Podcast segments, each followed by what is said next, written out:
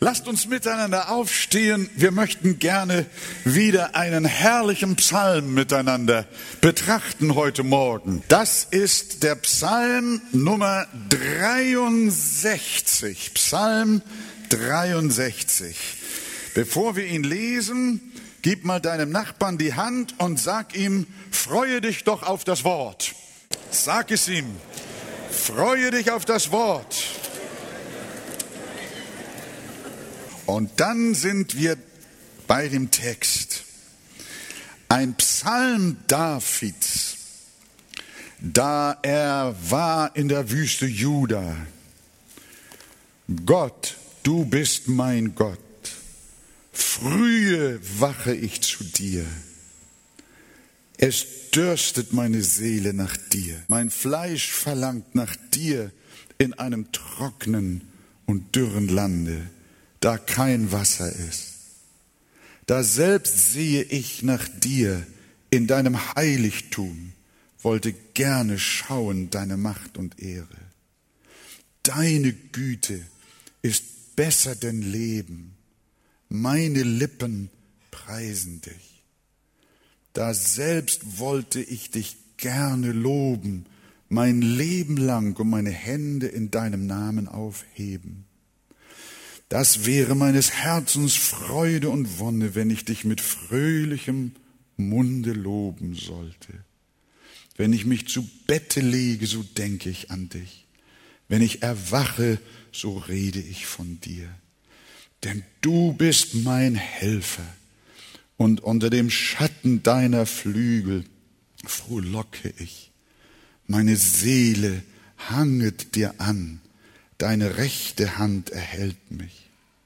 Sie aber stehen nach meiner Seele, mich zu überfallen. Sie werden unter die Erde hinunterfahren. Sie werden ins Schwert fallen und den Füchsen zuteil werden. Aber der König freut sich in Gott. Wer bei ihm schwört, wird gerühmt werden, denn die Lügenmäuler sollen verstopft werden. Amen. Lasst uns doch miteinander Platz nehmen. Ein Psalm Davids, so lautet die Überschrift, als er in der Wüste Juda war. Es scheint nicht die Verfolgungszeit zu sein, die David von König Saul erfahren musste. Ihr erinnert euch, dass Saul ja auch in der Wüste war, als er vor dem König Saul floh und der ihn bitter verfolgte. Äh, äh, aber in Vers 12 wird uns gesagt, der König soll sich freuen in Gott. Habt ihr mitgelesen? Das bedeutet, dass David schon zu der Zeit, als dieser Psalm von ihm gedichtet wurde, dass er schon König gewesen ist. Das kann also nicht die Verfolgung von Seiten des Saul gewesen sein. Und viele Ausleger sind der Meinung, und dem schließe ich mich an, dass hier wohl äh, äh der Aufstand oder die Rebellion Absaloms äh, hier äh, eine Rolle spielt. Absalom war ja der Sohn Davids. Der Absalom hat sich gegen seinen Vater aufgelehnt und hat ihn ja vom Thron gestoßen über den Bach Kidron drüber weggejagt. Und David blieb keine andere Chance, als von seinem Sohn und seinen ehemaligen Vertrauten zu fliehen. Und wohin floh er? Er floh in die Wüste. Das ist so offensichtlich der Hintergrund, vor dem David diesen Psalm geschrieben hatte. Äh, er war aus seinem Palast vertrieben, aus Zion, aus dem Tempel, von den Gottesdiensten, sodass ihm nur noch die Flucht in die Wüste übrig blieb. Und ihr könnt euch vorstellen, das war, als wenn ihm jemand die Beine unter seinen Füßen weggeschlagen hat, dass er auf einmal sein Leben eine plötzliche Wende genommen hat, ein Abstieg, ein Absturz, wie man ihn sich brutaler nicht vorstellen kann. Alles, was er hatte, war weg. Eben war er noch Regent, jetzt ein Flüchtling. Eben regierte er noch in seinem Palais und nun in den Steinhöhlen der Wüste. Wie muss David niedergeschlagen gewesen sein? Was für ein Verlust, was für eine Enttäuschung aber auch was für eine Glaubensprüfung, äh, David. Und wenn ihr jetzt sagt, ja, Pastor, mir geht's auch so schlecht, ich will wirklich dir zubilligen, dass es dir schlecht geht.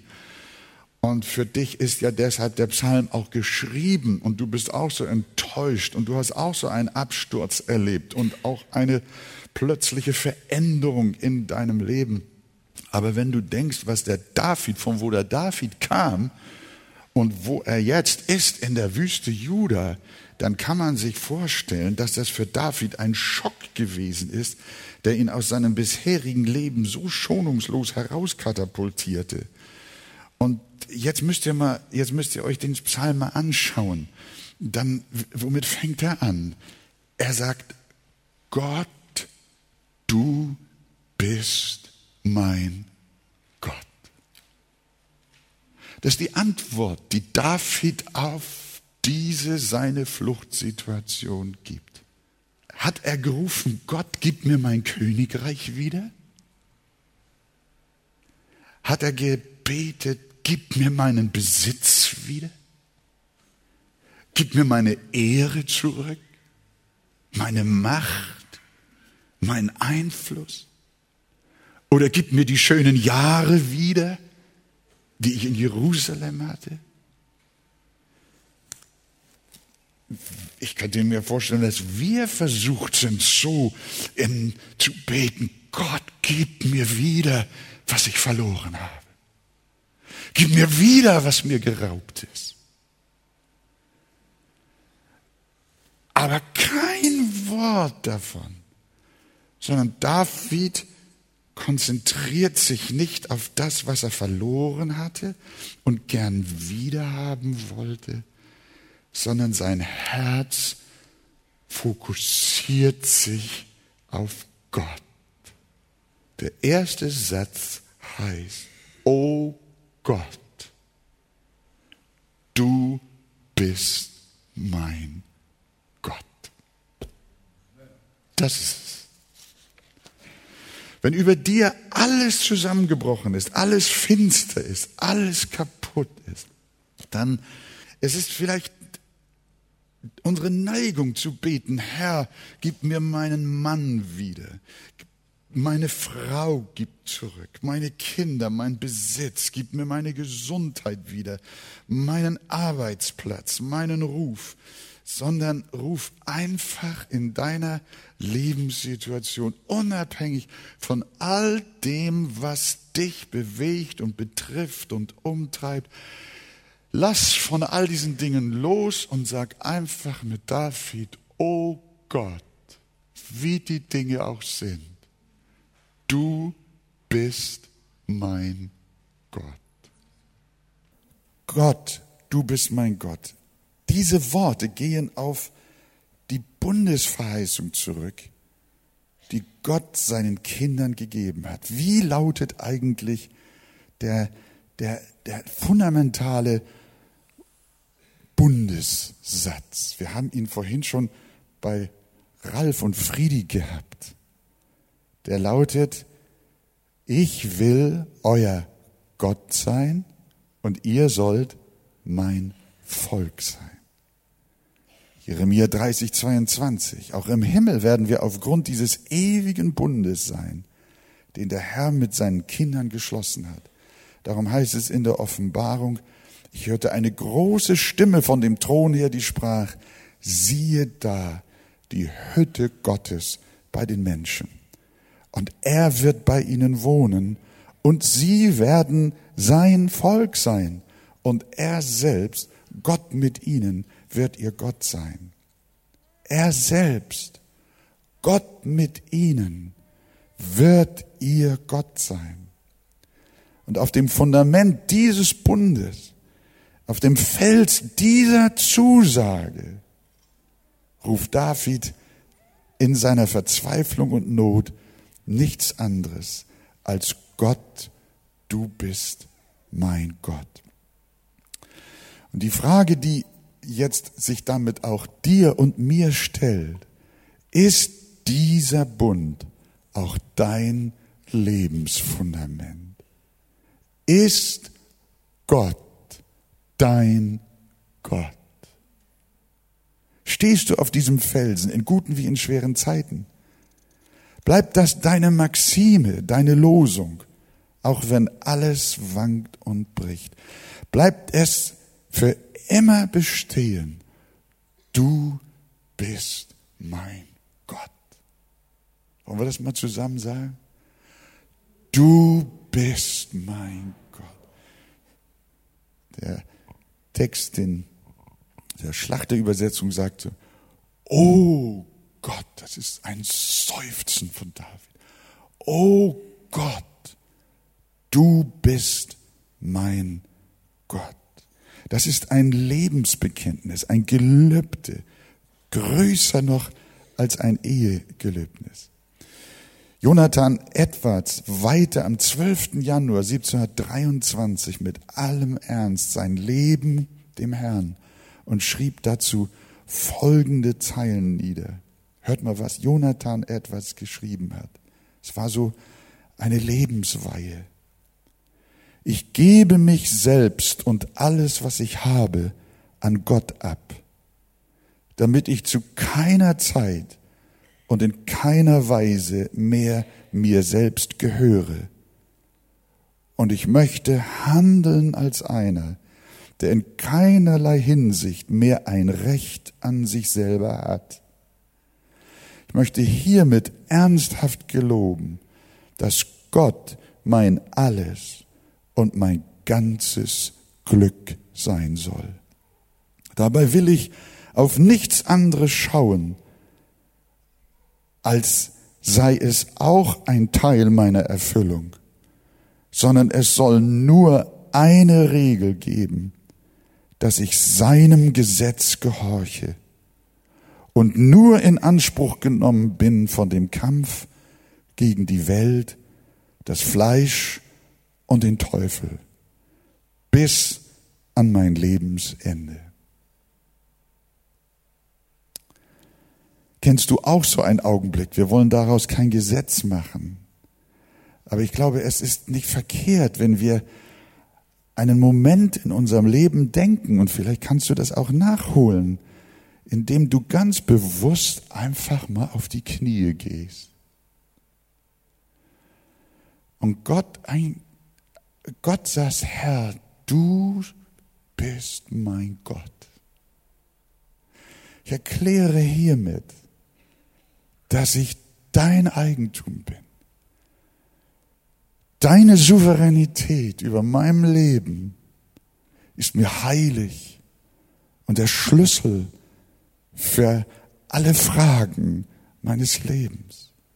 Wenn du das noch nicht getan hast, tu das nach dem Gottesdienst, tu das schon in deinem Herzen jetzt, indem du einfach auf deine Knie gehst und den Bund Gottes, den er mit dir gemacht hat, gegenzeichnest. Hast du durch den Glauben in Jesus Christus, deinem Erlöser, es für immer festgemacht und es unauslöschlich in dein Herz gravieren lassen Gott, du bist mein Gott.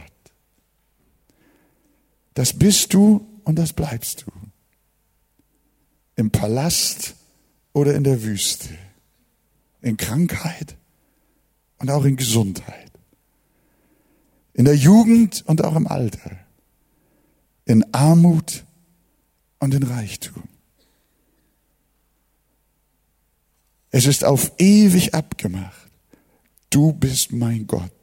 Darauf baue ich mein Leben. Das war David. Er hat eine solche Dramatik in seinem Leben erfahren, aber das endete nichts in seinem Herzen.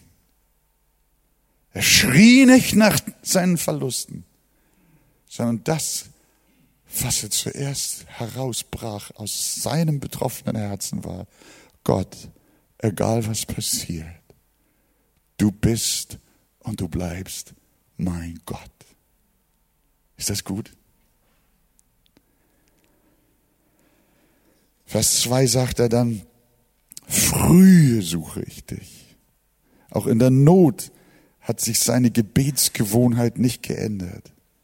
Er will nicht bis zum Mittag oder gar bis zum Abend warten, um seinem Gott zu begegnen, sondern wie sein kommender Herr und Meister Jesus Christus, der ja auch sein Sohn war, der Sohn Davids, Jesus Christus, es auch getan hat, will auch er seinem himmlischen Vater früh am Morgen suchen. Das sollten wir immer tun.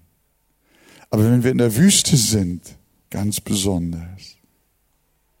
Das war das Erste, was ihm auf dem Herzen liegt. Er stand nicht, er stand zum Gebet nicht früh auf, weil er religiöse Vor, eine religiöse Vorschrift ihn dazu trieb. Das ist immer, das ist immer die Spannung, in der wir leben. Muss ich mich jetzt aufraffen? Muss ich mich jetzt zusammenreißen? Eigentlich wollte ich ja noch eine Runde schlafen. Eigentlich bin ich müde. Eigentlich hatte ich noch die Zeitung. Eigentlich muss ich erst noch das machen. Und ja, aber ich sollte ja. Das ist religiöser Stress. So hat David so war David nicht motiviert, in der Frühe seinen Gott zu suchen, sondern was war, was war das Motiv seiner morgendlichen Gottsuche? Vers 2, den zweiten Teil. Es dürstet meine Seele nach dir. Wenn du Durst hast, brauchst du keine Vorschriften, dass du trinken sollst. Ich hatte mal eine Wanderung die länger dauerte. Wir hatten uns verlaufen und nichts zu essen, nichts zu trinken. Ich hatte einen wahnsinnigen Durst. Ich kann euch sagen, da brauchte ich keinen äußeren Druck, als wir endlich ein Mineralwasser hatten, die Flasche in einem Zuge auszutrinken. Da hat mich keiner getrieben und keiner zum Trinken geschlagen, sondern es war der Durst. Du trinkst von ganz alleine, ganz freiwillig, aus eigenem Antrieb. Durst ist ein nicht zu beschwichtiges Verlangen nach dem, was das wichtigste Mittel zur Erhaltung unseres Lebens ist. Durst kann man nicht vergessen. Man kann ihn nicht abweisen oder durch Gleichgültigkeit überwinden. Man kann ihn auch nicht hinwegvernünfteln, indem man sich einbildet, kein Durst zu haben. Durst verschafft sich Gehör der ganze Mensch muss sich seiner Macht unterwerfen. Und genau so, liebe Freunde, ist es mit dem Verlangen nach Gott, dass seine Gnade in einer wiedergeborenen Seele wirkt. Ein wiedergeborenes Herz hat Durst nach Gott. Wer diese Sehnsucht nach Jesus kennt, der muss nicht zur Andacht genötigt werden. Wie manchmal gläubige Frauen ihre lauen Männer bitten, willst du denn nicht mal wieder mit mir die Bibel lesen? Lass uns doch mal zusammen beten. Und er sagt immer, ach, ich kann nicht, ich bin müde. Man muss nicht durch äußeren Druck zum Beten gebracht werden, sondern es kommt von innen so stark wie unbändiger Durst. Du gibst dich erst zufrieden, wenn du getrunken hast. David war kein Namenchrist, kein äußerer Bekenner, der irgendeine Religion angenommen hatte, sondern David war von neuem geboren. Er hatte geistliches Leben und er hatte Durst nach Gott, nicht Durst nach irdischen Dingen wie Wohlergehen und ein langes Leben, sondern was sagt er? Schaut noch mal weiter in diesen Vers. Er sagte, ich möchte frühe dich suchen. Schon früh am Morgen will ich zu dir, denn es dürstet meine Seele. Wonach? Nach dir. Nach Gott selbst also. Das eine, was er wollte, war der Herr. So betet David auch im Psalm 25, nach dir, Herr, verlanget mich. Was ist eigentlich Anbetung? Wir haben immer wieder darüber gesprochen und ich sage euch nichts Neues. Aber ich glaube, es ist ganz wichtig, dass wir verstehen, worin Anbetung eigentlich besteht. Anbetung ist, wenn ich anbete, wonach ich im Innersten strebe, was ich wirklich will. Wonach strebst du wirklich? Ist es Wohlstand? Ist es eine Frau oder ein Mann? Sind es Kinder, die du haben möchtest? Ist es deine Arbeit, dein Hobby, Sport? Ein schlanker oder athletischer Körper, schöne Kleider, Anerkennung? Sind diese oder ähnliche Dinge die, die in deinem Leben zählen, die den höchsten Wert für dich haben, dann betest du sie an. Das ist die logische Folge. Das, was den höchsten Wert in deinem Leben darstellt, das verehrst du. Dem widmest du deine Zeit, deine Energie, deine Liebe, das betest du an.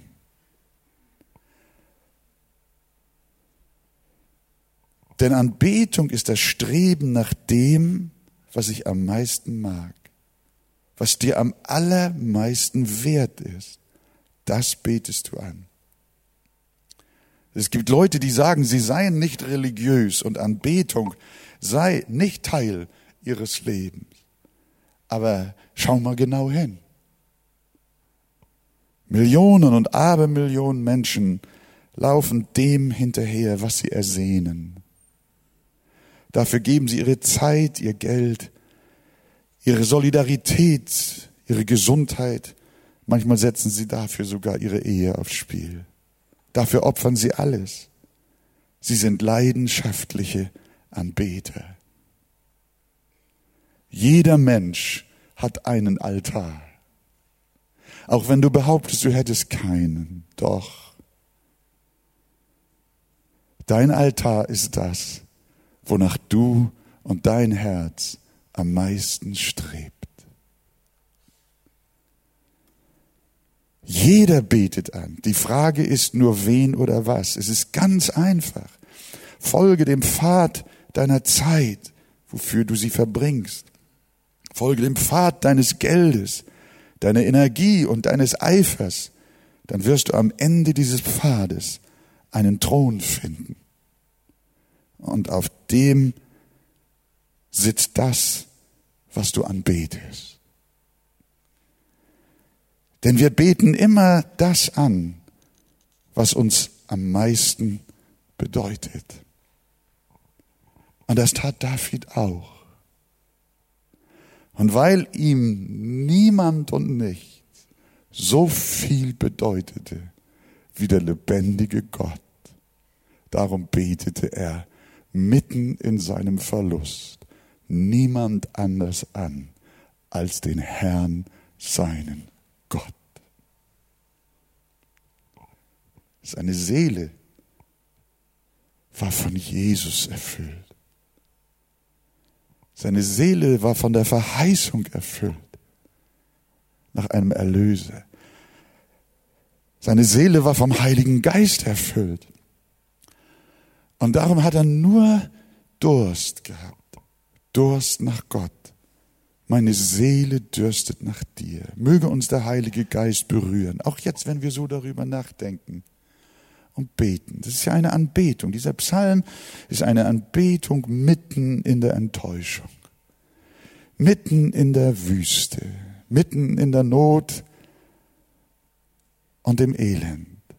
Meine Seele dürstet nach dir. Möge uns der Heilige Geist berühren und uns seine Gnade und seine Gnade unsere Herzen erfüllen, damit eine Sehnsucht und ein Verlangen nach nichts anderem als nach dem Herrn in uns entsteht Gott schenke uns einen unbändigen Durst nach Gott und seinem Sohn Jesus Christus. Er geht weiter und sagt, ich, das will ich nur streifen, weil die Zeit uns da fehlt. Er sagte, mein Fleisch sogar, jetzt redet er nicht von seiner Seele, sondern mein Fleisch schmachtet nach dir in einem dürren, müden Land, wo kein Wasser ist. Wenn der Geist erquickt ist, dann profitiert davon auch das Fleisch. Dann profitiert davon auch der menschliche Körper. Wenn die Seele in der Anbetung gestärkt wird, hat auch der Leib etwas davon. In Vers 3 sagt er weiter, wie gern sehe ich deine Macht und Herrlichkeit so, wie ich dich im Heiligtum sah. Da spielt er auf den Tempel an, auf das Heiligtum, das in Jerusalem war. David sehnt sich auch nach der Anbetung mit der Gemeinde. Wer den Heiland von Herzen lieb hat und er, er seine Anbetung ist, der liebt auch seine Glaubensgeschwister und möchte mit ihnen gemeinsam anbeten. Der Durst nach Gott geht immer einher mit dem Durst nach seinen Heiligen, nach der Gemeinschaft der Kinder Gottes. Das geht miteinander parallel. Wen der Heiland von Herzen lieb hat und er seine Anbetung ist, der liebt seine Glaubensgeschwister und möchte mit ihnen gemeinsam anbeten und den Herrn preisen. Aber er war jetzt in der Wüste und war abgeschnitten von den Gottesdiensten der Heiligen. Kürzlich besuchte ich unseren lieben Bruder Thomas Sill. Äh, Ille ist auch da, ich sehe dich gerade. Du kannst dich erinnern, Ille. Wir sprachen von der Arche. Ich habe Grüße bestellt von der Gemeinde.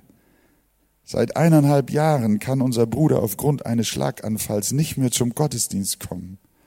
Und als ich die Arche erwähnte, brach ein schmerzvolles Weinen aus ihm heraus, das mich zutiefst durchschüttelte. Auch Gertrud hat gesagt, es ist, es ist herzergreifend, wie er gesagt hat, ich möchte in die Arche. Gibt es nicht einen Weg in die Arche? Ich möchte an den Gottesdiensten teilnehmen. Ich möchte so, und er weinte. Er weinte. Er hat Hunger. Ich möchte so gern in die Gemeinde. David betet ja immer wieder, auch diesen Ton hat er ja auch in anderen Psalmen drauf. In Psalm 27 betet er eines, eines erbitte ich von dem Herrn. Nach diesem will ich trachten, dass ich bleiben darf im Haus des Herrn mein ganzes Leben lang um die Lieblichkeit des Herrn zu schauen und ihn zu suchen in seinem Tempel. Das ist das, was wir hier heute erleben dürfen. Das ist, das ist ein Geschenk, liebe Gemeinde. David hat es vermisst, er wurde verfolgt. An anderer Stelle schreibt er, Herr, ich habe lieb die Stätte deines Hauses und den Ort, da deine Herrlichkeit wohnt. Denn ein Tag in deinen Vorhöfen ist besser als sonst tausend. Ich will lieber die Tür hüten in meines Gottes Hause, als wohnen in der gottlosen Hütten. Hier ist, hier ist Himmel. Hier ist der Vorhof des Allerheiligsten. David wusste, wovon er redete. Er hatte keinen Zugang mehr zum Heiligtum. Und deshalb meine herzliche Bitte, das ist eigentlich die Bitte, die David hat, die der Heilige Geist auch aus diesem, diesem Psalmwort heraus hat. Lasst uns die Gottesdienste, die Treffen mit den Glaubensgeschwistern sehr ernst nehmen und sie schätzen. Es könnte eine Zeit kommen, da werden wir nicht mehr teilnehmen können. Darum nimm die Gottesdienste nicht so, als seien sie alltäglich, als seien sie profan. Manche kommen einfach zur Versammlung, um sich unterhalten zu lassen und um hinterher festzustellen, was ihnen gefallen oder nicht gefallen hat. Ihre Gedanken fliegen ziellos von einem zum anderen, aber sie lassen sich nicht wirklich von Gott ansprechen. Wenn wir zusammenkommen, sollten wir uns bewusst machen, welchen Wert ein solcher Gottesdienst hat. Jetzt. Gott redet zu deinem Herzen. Und gemeinsam beten unsere Herzen, während wir hören, den Herrn an. Was ist das für eine Kostbarkeit? Denn es dürstet unsere Seele nach Gott. David sagt in unserem Vers, wie gern sehe ich deine Macht und Herrlichkeit so, wie ich dich im Heiligtum sah. Lass dich, lass uns immer ganz bewusst zusammenkommen. Ein Geschenk. Vers 4. Da gelangt David in seiner Anbetung in immer größere Höhen. Es, es, es ist so, so wunderbar, sich hineinzulesen. Spurgeon hat einmal gesagt, das Beste ist, frisst dich hinein in die Schrift. Und dann kommt das Mark und der Segen aus jedem Wort und aus jedem Satz. Was sagt David jetzt? Warum? Seine Seele dürstet nach Gott. Er will frühe ihm begegnen. Er sehnt sich nach dem Heiligtum. Warum das alles? Jetzt der Grund. Denn deine Gnade ist besser als Leben. Einige Übersetzungen sagen, denn deine Güte ist besser als Leben. Das bedeutet, dass Davids Sehnsucht nach Gott größer war als seine Sehnsucht nach Leben. Ist nicht das Leben das Beste, was wir hier auf Erden haben? Wir haben Hunger nach Leben. Wenn wir jung sind, wollen wir leben. Und selbst wenn wir alt sind, lieben wir es zu leben. Und in der Tat, das Leben ist kostbar und erhaltenswert. Aber aus Davids Sicht gibt es etwas Besseres. Und das ist die Gnade Gottes, durch die wir Gott kennen dürfen und durch die wir Gemeinschaft mit ihm haben dürfen. Die Gnade der Errettung und damit die Freude am Herrn ist besser als irdisches Leben mit all seinen schönen Seiten. Ist ja unglaublich. Die Gabe des Lebens zu genießen ist schön. Aber den Geber selber zu haben, das ist noch schöner. Und darum ist Sterben, auch nach der Lesart des Paulus, kein Verlust, sondern Christus ist mein Leben und Sterben ist mein Gewinn. Paulus hat es nur auf etwas andere Weise ausgesagt. Er sagt, David sagt, deine Gnade ist besser als Leben. Und Paulus sagt, Christus ist mein Gewinn. Liebe Gemeinde, wir machen uns keine Vorstellung, wie herrlich es sein wird, im Himmel die Gemeinschaft Christi zu genießen. Das wird viel besser sein als unser diesseitiges Leben. Kein Vergleich. Es wird da so schön sein, wenn wir hier die Augen zumachen und wir gehen hinüber und wir sind durch durch den Jordan der, der Dunkelheit und der Angst und der Sorge. Und wir kommen ans andere Ufer und die Sonne scheint, die Christus ist. Und es ist Licht und ein Land voll Endlosigkeit. Die herrliche Stadt, das neue Jerusalem, die Perlentore, die Mauern aus Gold und Edelsteinen, die Straßen aus Gold der Lebensbaum. Jesus ist da. Jesus wird uns empfangen nehmen. Unsere Lieben sind da. Dein Mann, deine Mutter, dein Vater, dein Bruder. Das Land der Lebendigen. Wir werden sie alle wiedersehen und wir werden rufen, deine Güte ist besser als alles Leben hier auf dieser Erde. Halleluja. Amen. Ich wünschte, der Heilige Geist könnte mich jetzt so mit Feuer inspirieren, dass ich euch eine Beschreibung vom Himmel geben kann. Und ihr würdet sagen, Wolfgang, hör auf, sonst will ich gleich dahin. So soll es sein.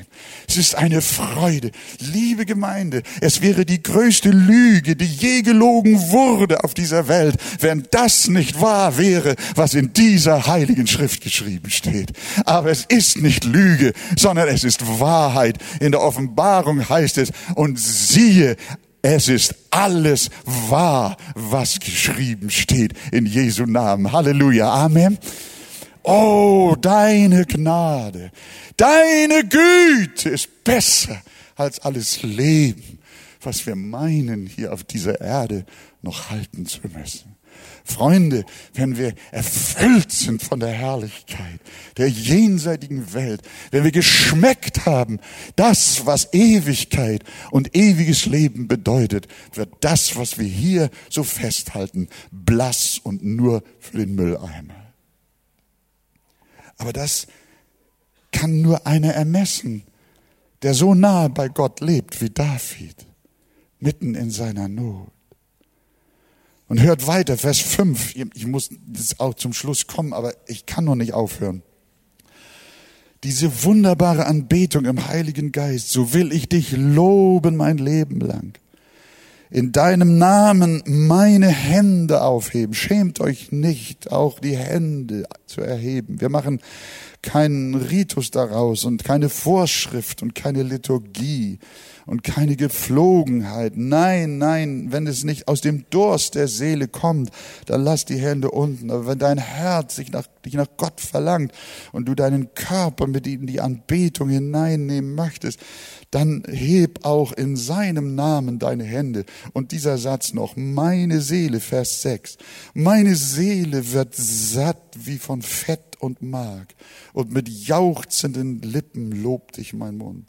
Fett und Mark waren im alten Israel die Begriffe, die den höchsten Genuss bei einer festlichen Mahlzeit verkörperten. Und David will damit sagen, dass der Herr ihm genügt. Im ersten Teil drückt er seine Sehnsucht nach Gott aus, sein Verlangen, sein Hunger und sein Durst. Und jetzt sagt er, dass er gesättigt wird in Gott. Er ist ihm volle Erfüllung und volle Beglückung. Und das wiederum ist Anbetung, gesättigt zu sein in Christus. In ihm gestillt zu sein, ist Anbetung. Einfach nur glücklich sein in ihm. Kennst du das? Sich von ihm geliebt wissen, in ihm geborgen zu sein, sich an ihm zu erfreuen, ja satt zu sein in Jesus. Es kann passieren und mir ist das manchmal passiert, nicht immer. Sind nicht jeder Tag ist nicht gleich, wenn wir die Bibel lesen und unsere Andacht halten und unsere Zeit haben, die wir ganz besonders für den Herrn frei halten. Aber da kann es passieren, dass wir bei der persönlichen Bibellese oder im persönlichen Gebet innerlich so ergriffen werden, durch das, was wir lesen, durch das, was der Heilige Geist in unser Herz hineingibt, dass wir nur noch weinen. Wir weinen und weinen. Nicht, weil wir Schmerzen haben oder traurig sind, sondern es sind stille Freudentränen. Wir fühlen, Gott ist gegenwärtig. Du kannst es greifen. Wir sprechen nicht mehr. Wir lesen nicht mehr. Wir sind einfach nur stille in dem Glück unseres gegenwärtigen Gottes. Wir können solche Zeiten gern auch Geistestaufen oder auch Geisteserfüllungen nennen. Auf jeden Fall sind das Momente, da wird unsere Seele in der Tat satt, wie von Fett und mag, wie David sagt. Was er hier beschreibt, das ist in etwa so wie das unbändige Schreien eines Babys nach der Milch seiner Mutter. Das haben wir alle schon erlebt, besonders die ihr Babys habt und Kinder äh, Babys hattet. Das kleine Würmchen verlangt ungestüm nach der Mama und schreit und schreit, dass es kaum gehalten werden kann. Aber dann auf einmal ist es ganz still. Habt ihr das schon mal erlebt? Erst brüllt, sowas mit unseren. Die, oh nein, wenn die Hunger hatten. Das, so schnell konntest du gar nicht alles regeln und alles machen und vorbereiten. Und dann habe ich das Kindchen im Arm gehabt und oh, du konntest das, reißt sich bald auf die Erde, kannst es kaum halten. Aber Mama nimmt es ans Herz. Und auf einmal ist das Kind still. Ganz still. So werden auch wir am Herzen Gottes gestillt, dass wir mit David sagen können, meine Seele wird satt wie von Fett und von Mark. Wir dürfen an dieser Stelle auch gern an das Abendmahl denken. Es ist Christi Fleisch und Blut, das wir essen und trinken. Und wie oft haben wir Abendmahl in tiefer Not feiern müssen, in großen Sorgen und Kummern. Wie herrlich war es dann, mitten in der Wüste zum Tisch des Herrn kommen zu dürfen. Wie sehr sind verfolgte Christen und Gefangene und verbannte Brüder durch das Abendmahl getröstet worden. Es ist, als wenn David hier so ein Stück weit auf das Abendmahl abzielt, das er ja damals in dieser Form noch nicht kannte. Er kannte das Passa. Später war es das Abendmahl. Und er sagt, ja, meine Seele ist satt von Fett und von Mark durch das Abendmahl. Sie hatten äußerlich nichts, nur Enttäuschung und Verrat und Todeserwartung. Aber der Herr ist ihnen in dürrem Lande so begegnet, dass ihr Mund, wie David sagt, den Herrn mit jauchzenden Lippen lobte. Und sie sagten, meine Seele wird satt wie von Fett und von Mark. Der Herr schenke dir das jetzt auch heute Morgen. Er selbst sei dir jetzt dein Glück, dein ganz großes Glück und dein sehr großer Lohn. Ich lese jetzt nur noch die folgenden Texte und dann wollen wir zum Schluss kommen und beten. Er sagt dann weiter ab Vers 6, wenn ich deiner gedenke auf meinem Lager, wenn ich in meinem Bett liege, in die Nachtwachen über dich sinne. David war so erfüllt, wenn er, wenn er sich niederlegte, waren seine Gedanken bei seinem Gott.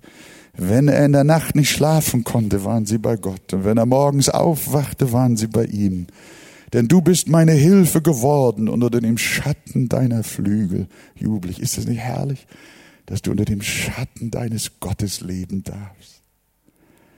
Meine Seele hängt an dir, wiederholt er das, sein Durst, sein Hunger, sein Verlangen. Sein Gott, o oh Gott, du mein Gott, deine Rechte hält mich fest, denn du bist meine Hilfe geworden meine Seele hängt an dir.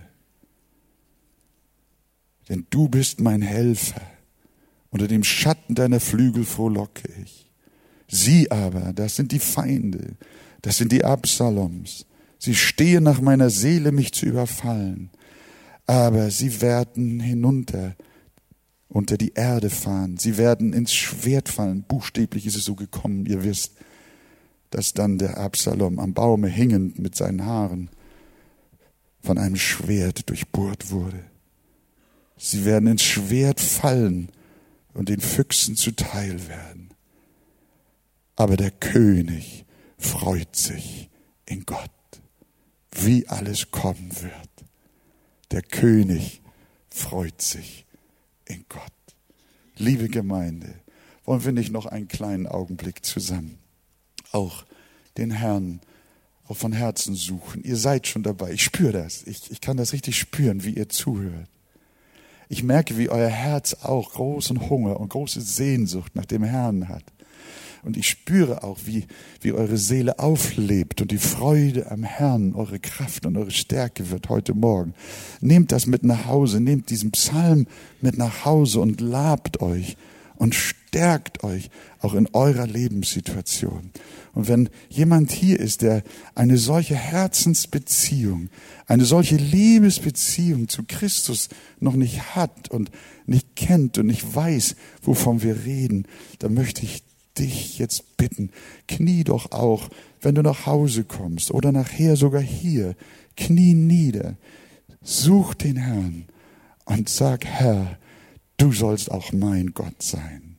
O Gott, du bist mein Gott. Und dabei bleibt es in alle Ewigkeit. Amen.